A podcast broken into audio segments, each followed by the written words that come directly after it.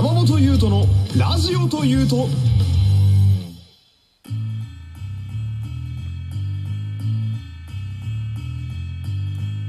山本優斗のラジオというと第56回よろしくお願いします。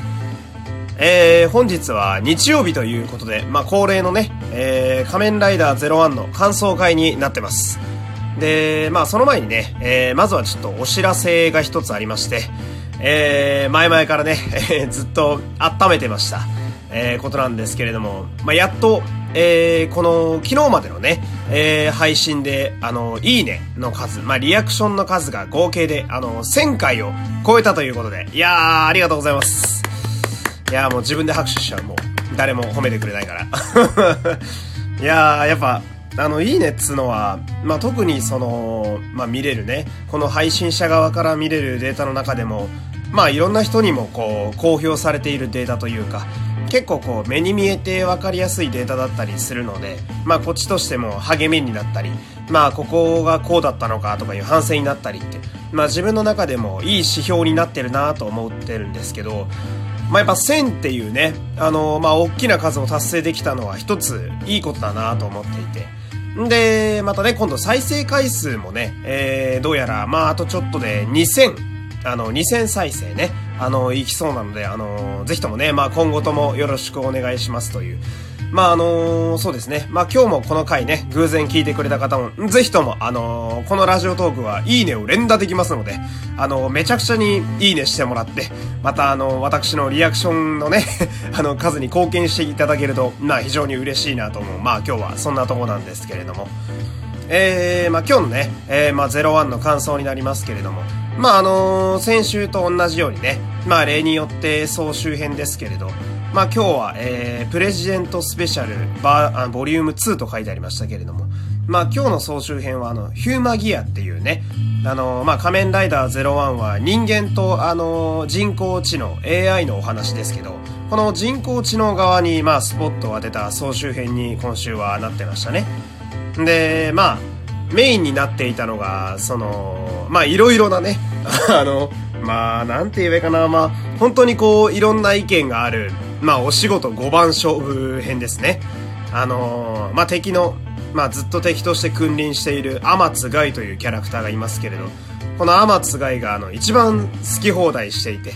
まあ、いろんな意味で荒れに荒れた、まあ、そんな2ヶ月ぐらいだったと思うんですけど、まあ、ここの回は、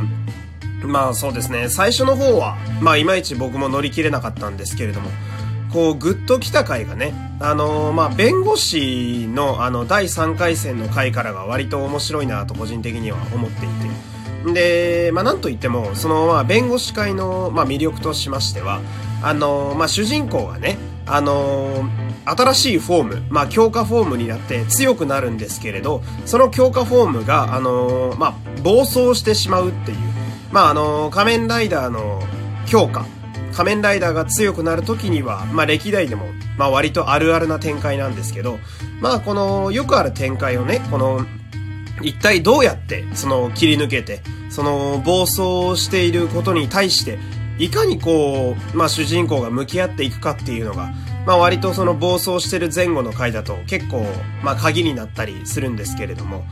まあこの01だと、そのちょうど弁護士の会に、その暴走の会が現れまして。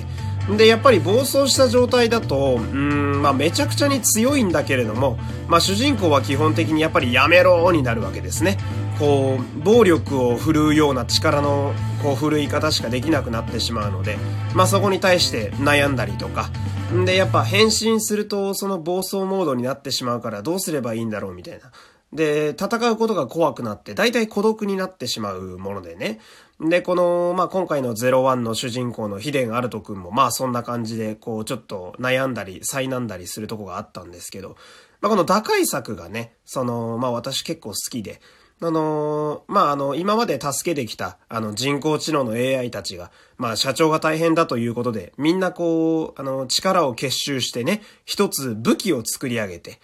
で、この武器がまあ、いわば特攻薬みたいな、あの、役目を果たしていて、まあ、これを装備している限りは、あの、まあ、その、暴走フォーム、まあ、メタルクラスタホッパーって言うんですけど、メタルクラスタホッパーになっても、あの、まあ、一応制御できるっていう、まあ、そういう風に落とし込んだわけですけれど、まあこの01の場合だと、主人公が社長で、で、その、まあ、剣を作るために助けてくれた社員たちが人工の知の AI なんですけれど、この、まあ、社長と社員という関係になるわけですよ。で、ここの僕的にグッとくるポイントとしては、まあ主人公のヒデンアルト君、社長がこう今までこう自分でね、あの動いてこうヒューマギアたちを助けたりしてきたものが、あの社員たちが今度はあの社長を助ける番だっていう、まあ恩返しみたいなね、展開になって、で、あの、まあ、そのヒデンアルトっていう主人公がやってきたことがね、こう、実を結ぶというか、まあ、社長として仕事してきたことが、こう、社員に伝わってるみたいな。で、それによってこうみんなの力で、こうあの新しい力の暴走を抑えるっていう、まあなかなかこうグッとくるというか、まあヒーローもののね、こう仲間と共に戦うっていう王道を言っているなっていう、そこがすごく私はいいなと思いまして。んで、もう一個ね、まあ個人的ないいなと思うとこが、その、あの、まあ、仮面ライダーっていうのはね、あの、まあ、その強化フォームもそうですけど、変身音があるんですね。で、まあ、あの、ベルトから音声が大体なるんですけど、あの、まあ、メタルクラスタホッパーは、あの、エビバディジャンプって言うんですよ。まあ、エブリバディジャンプ。お前ら飛べって意味ですね。で、これが、あの、その、特効薬を持って制御できるようになってからは意味が変わるんですよね。真逆になって。で、どういうことかというと、このメタルクラスタホッパーっていうのは、その大量のあの鉄のね、バッタを操って戦うものすごい凶暴なフォームなんですよ。その鉄のバッタがトゲトゲになったり、鉄のバッタが縦になったりして、要は自分でその鉄のバッタに命令して攻撃するフォームなんですよ。およそ主人公というよりは、まあどっちかっていうとちょっと悪役っぽい。で、しかも戦ってる間も暴走中はほぼ無言で戦うんですごく怖いんですね。まあで、その、その場合だとエビバディジャンプはお前ら行けみたいな、そのまあ命令に近い。あの、奴隷として刺激するような意味になってしまうんですけれど、この制御する剣ね、みんなの力であの、一緒になった剣を持ってからのエビバディジャンプは、あの、よし、お前ら行くぞっていうね、みんな行くぞっていう、あのー、今までこう刺激するような意味だったエビバディジャンプが、ここであの一緒に横に仲間たちと並んで戦うぞみたいな意味に変わるわけですよ。これがなかなか俺はいいポイントだなと思っていて。まあ暴走している最中はある種こう、まあ敵味方区別なく戦っちゃうんで危険だったんですけど、そこのまあ社長をね、そうみんなの力で救いつつ、でもみんなの力も一緒に使って戦うっていう、もうまさにまあ主人公というかね、ここに私はなかなかいいなと思ってグッとくるわけですよ。で、まあ今回のね、えー、まあちょっと元に戻ると、まあ今回総集編、まあ最後の方でね、あの、まあ前回出てきた黒い仮面ライダーが、あの、ちらっとお店な、まあね、一瞬だけ出てきましたけれども、まああの人は仮面ライダーアークゼロというらしいですね。で、まあどうやら、あの、しばらく彼が今度新しい悪役になるっぽい流れなんですけれども、あの、まあ声がね、あの、声優の早見翔さんを使われててね、まあ、早見翔さんといえば、もう言わずと知れた大ベテランで。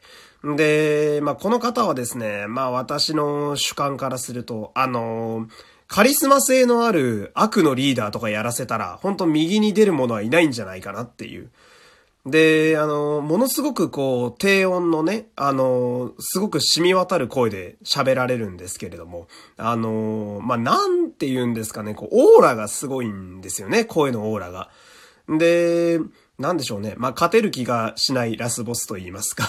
で、声の中に自然とこう息が混じってるせいで、こう色気なんかもね、感じちゃったりして、まあなかなかいいキャスティングだなと思ったんですけど、まあ、早見翔さんというのはもう御年60超えてまして、かなりその、まあ、キャリアとしてもある方なんですけど、意外と仮面ライダーは初みたいでね、まあ、これも結構意外なんですけど、仮面ライダーは結構あの、まあ、怪人とかをあの、声優が当てることが多いので、早見翔さんほどの大物もまだ使ってなかったんだと思いながらね。で、まあその、が気になるのが、そのまあ早見翔さんが声を当てるということは、変身、そのアークゼロっていう仮面ライダーの変身前の俳優はないのかなとかね、今思っちゃってるんですけど、でも過去にはですね、あの、まあ、仮面ライダードライブって竹内涼真が主役だったライダーの、あの、ラスボスでゴールドドライブってやつがいたんですけど、こいつはあの、森田正和さんっていう声優さんが演じられてて、で、まあ、最初声だけでね、あの、変身前なかったんですけど、あの、過去の回想でね、あの、まあ、森田正和さん自身が、要は声優さん自身が顔出しでしっかり演じられてる部分があって、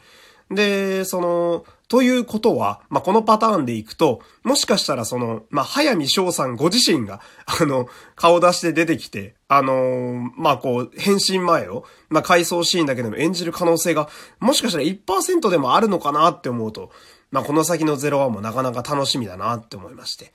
で、まあ、その、来週もね、あの、まあ、どうしても、まあ、今の状況仕方ないんですけど、どうやら総集編になるみたいで、今度はあの、2号ライダーのね、まあ、あの、ほぼ主人公と言われている、あの、仮面ライダーバルカンにメインの視点を当てた総集編になるみたいなので、で、また来週もね、またあの、まあ、恒例の感想会私やっていきたいと思いますので、ぜひとも、まあ、来週もお付き合いいただけると幸いです。では、今日はこの辺で失礼いたします。山本優斗でした。また明日お会いいたしましょう。山本優斗のラジオというと